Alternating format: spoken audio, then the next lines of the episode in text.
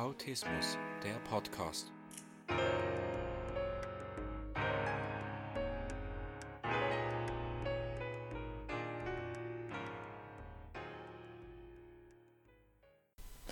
Herzlich willkommen zum Autismus Podcast. Heute habe ich ein Interview mit einer Fachperson. Ich mache zurzeit gerade die Weiterbildung bei ihm. Herzlich willkommen, Herr Kerkhofe. Schön, dass Sie hier sind.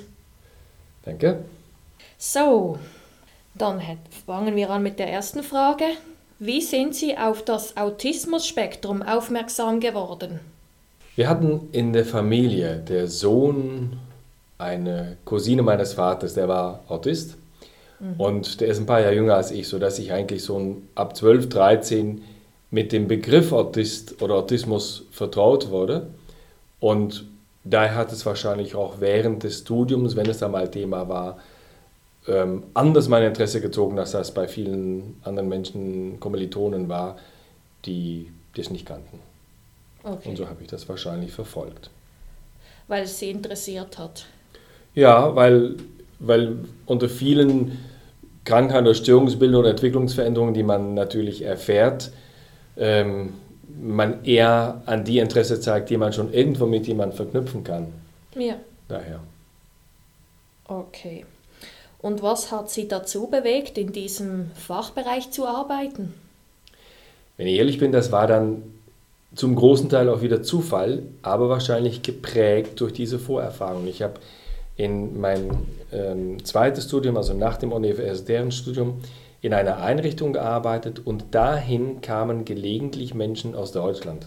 Ich bin ja Belgier und habe zu der Zeit auch noch in Belgien gelebt. Und ich habe mich gefragt, was dieser Professor, der ja einen Studiengang anbot zu Entwicklungsstörungen, sehr stark motorisch geprägt, mhm. was der eigentlich mit Menschen mit Autismus macht. Und also habe ich ihn gefragt, ob ich mal bei so einem Termin zugegen sein konnte. Das ja. hat er dann bejaht und daraufhin haben die Menschen, also die Eltern dieses Kindes, die ja schon länger suchten nach jemandem, der nach diesem Konzept vielleicht arbeiten könnte in Deutschland, mich darauf angesprochen, ob ich daran Interesse hatte. Okay. Und da ich ohnehin zwei Jahre überbrücken wollte zu der Zeit, habe ich das ganz spontan zugesagt und daraus ist viel mehr geworden. Ah, cool. Ja, merkt man. Mhm.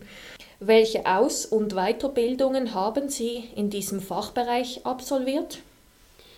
Ich bin da eher ein bisschen atypisch reingerutscht. Mein erstes Studium ist Rehabilitationswissenschaften, Bewegungswissenschaften, ein sehr medizinisch geprägtes Studiengang oder Studium, ähm, was erstmal allgemein war. Und in diesem Studium habe ich diesen Professor, den ich eben erwähnte, kennengelernt, mhm. der dann spezialisiert war in Begleitung von Entwicklungsstörungen, aber mal eben nicht so stark aus dem kognitiv-pädagogischen oder psychologisch-emotionalen Betrachtungswinkel, sondern aus der Betrachtung, was ist Motorik, was ist Wahrnehmung und wie prägt, wie begrenzt sie die anderen Entwicklungsbereiche.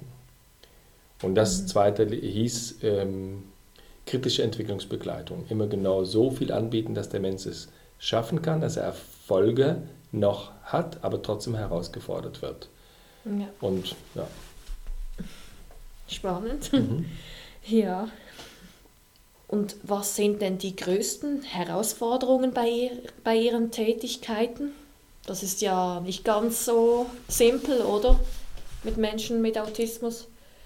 Also vielleicht passt es da ein bisschen so den Rahmen zu schildern, in dem ich momentan arbeite. Ich habe ja selbst ähm, 17 Jahre etwa ein Zentrum aufgebaut und Tag in, Tag aus mit Menschen mit Autismus gearbeitet. Mhm. In den letzten 17 Jahren bin ich jetzt selbstständig und begleite Einrichtungen rund um Autismus. Das ist der größere Teil.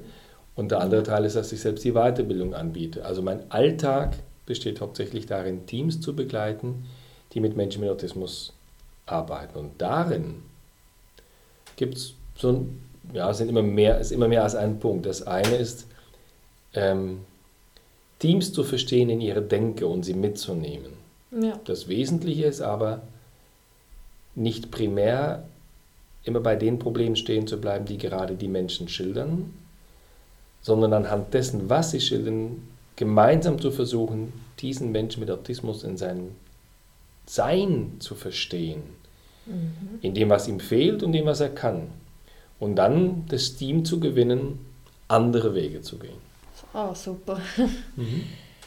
Und was lieben Sie denn an Ihrem Beruf besonders? Och, ähm, erstmal hat es mit Menschen zu tun. Ich habe grundsätzlich, glaube ich, gerne mit Menschen zu tun. Hm. Ähm, zweitens ist es ist immer ein Stück Prozess. Du musst immer mit Menschen was bewirken. Also ich arbeite in dem ja nicht direkt mehr selbst mit diesen Menschen mit Autismus und ich muss Menschen in Bewegung bringen können, um dann was umzusetzen. Das ist ein sehr spannender Beruf, zumal ich ständig neue Gruppen vor mir habe, also auch sehr viel mit sehr vielen verschiedenen Menschen in Kontakt komme, mit, mit vielen verschiedenen Einrichtungen, die dann doch auch ihre eigene Kultur haben. Und ja, ich kann das so sagen, in der Summe der vielen Prozesse, die, die ich begleite, ähm, geht es ganz häufig sehr gut und gut voran. Und der Erfolg, der dann der Mensch mit Autismus letztendlich hat, dass es ihm besser geht, dass er besser weiß, wo er dran ist, dass er mehr gedeiht, dass er sich entwickelt, das ist einfach schön. Das macht Freude, wenn es gelingt. Ja, klar, das ist so. Mhm. Und das Team ist sicher auch sehr froh, oder? Mhm, dass Sie häufig, ja. einen Experten wie Sie mhm. haben hm. zur Unterstützung. Hm. Diese Frage ähnelt ein bisschen der vorigen. Mhm. Welche Ziele verfolgen Sie konkret bei Ihrer Tätigkeit? Also das Ziel ist schon wirklich den Menschen, um den es konkret geht, also der Mensch mit Autismus in dem Fall, Wege zu finden, diesen Menschen für sein Leben zu befähigen. Ähm, natürlich muss ich da anfangen, wo Teams mit dem Autisten oder Autist mit dem Team sich verhakt haben, verhakt haben häufig, wo sie gemeinsam, wo es nicht flott läuft, das muss man zunächst mal wieder flotter kriegen. Ja. Aber für mich ist ein ganz wichtiger Punkt, dass man nicht da aufhört, wo die Probleme fürs Team gelöst sind. Das ist ein erster Schritt, aber das ist letztendlich auch nur der erste Schritt. Und gemeinsam zu schauen, wie kann ich im wahrsten Sinne dessen, was ich auch mal gelernt habe, entwicklungsbegleitend ja. arbeiten. Das ist, vermittle ich immer den Teams, worum es mitgeht und, und das ist für mich ein, ein ganz wichtiger Punkt. Ja, mhm. also versuchen Sie auch verschiedene Wege mit dem Team. Ja, das, ähm, man kann sehen, was, was wäre vielleicht wichtig für den Menschen mit Autismus, was fehlt ihm, ne? an die eine oder andere Info, die eine oder andere Orientierung. Und da muss ich natürlich zum einen schauen, was steckt dahinter ja. und was bräuchte er. Aber wenn wir dann eine Idee hätten, dann muss ich immer noch gucken, ist das dem Team zu vermitteln? Ist das dem Menschen mit Autismus zu vermitteln? Mhm. Ist das pragmatisch auch tagtäglich oder regelmäßig durchhaltbar? Sonst wird es nicht gemacht. Und da kannst du auch nicht das Team nicht vorwerfen am Ende. Ja, und dann, dann geht es am Ende immer noch darum, doch den Bauch des Teams mitzukriegen, damit es umgesetzt wird. Und wenn das gut gelingt, dann kann man häufig auch weitergehen mit diesen Menschen als nur dahin, dass ihre eigenen Probleme gelöst sind. Und das sagte ich ja vorher, das ist mir einmal ganz wichtig. Was ist auf lange Sicht wichtig, diesen Menschen mit Autismus mitzugeben, zu mhm. befähigen, ja, fürs Leben. Super. Das klingt toll. Mhm. Und was möchten Sie den Zuhörern dieses Podcastes mit auf den Weg geben? Ähm, für mich ist ganz wichtig, dass, dass wir nicht hängen bleiben bei den Auffälligkeiten, die einem vorrangig auffallen. Mhm. Bei den wiederholenden Verhaltensweisen, bei den manchmal Ausweichverhalten, bei den manchmal ausufernden Verhalten, wie auch immer, ja. sondern echt sich damit zu beschäftigen, was lässt diesen Menschen, und da sind sie wirklich alle einzeln verschieden, was lässt diese Menschen so funktionieren? Und dass man sich damit beschäftigt. Als ich äh, deutlich jünger war, in den 90er Jahren vor allen Dingen, hat man diese Bücher ähm, häufig gehabt mit dreidimensionalen Bildern. Man hat im Vordergrund eine immer wieder gleiche Figur gesehen. Okay. Und erst wenn es einem gelang, die Augen perspektivisch auf 10, 20 Zentimeter hinter dem Buch zu richten, erkannte man plötzlich eine ganz tolle Figur, sei es ein Löwe, sei es ein Weltkugel oder, oder ein Herz oder was auch immer. Mhm. Im ersten Betrachten hat man immer nur das Wiederholende gesehen. Und das ist so ein Bild, mit dem ich auch heute immer noch gerne arbeite, die Menschen mitzunehmen, die wesentliche Figur hinter dem vordergründlich Auffälligen zu suchen und herauszufinden, was braucht dieser Mensch, um sich zu entwickeln und zu gedeihen. Ja, okay. ja, dann sind wir schon durch. Das klingt flott. Dann danke ich Ihnen vielmals, dass Sie heute Abend bei uns waren. Gerne. Schönen Abend noch.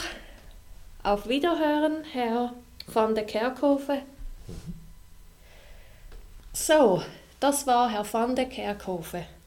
Eine Fachperson, die Weiterbildungen gibt und Menschen, die Menschen mit Autismus begleiten, coacht. Habt ihr noch irgendwelche Fragen an mich oder Rückmeldungen? Dann könnt ihr mir gerne schreiben unter fragen fgroß at autismus.live. Und denkt immer daran, wenn man will, kann man alles schaffen.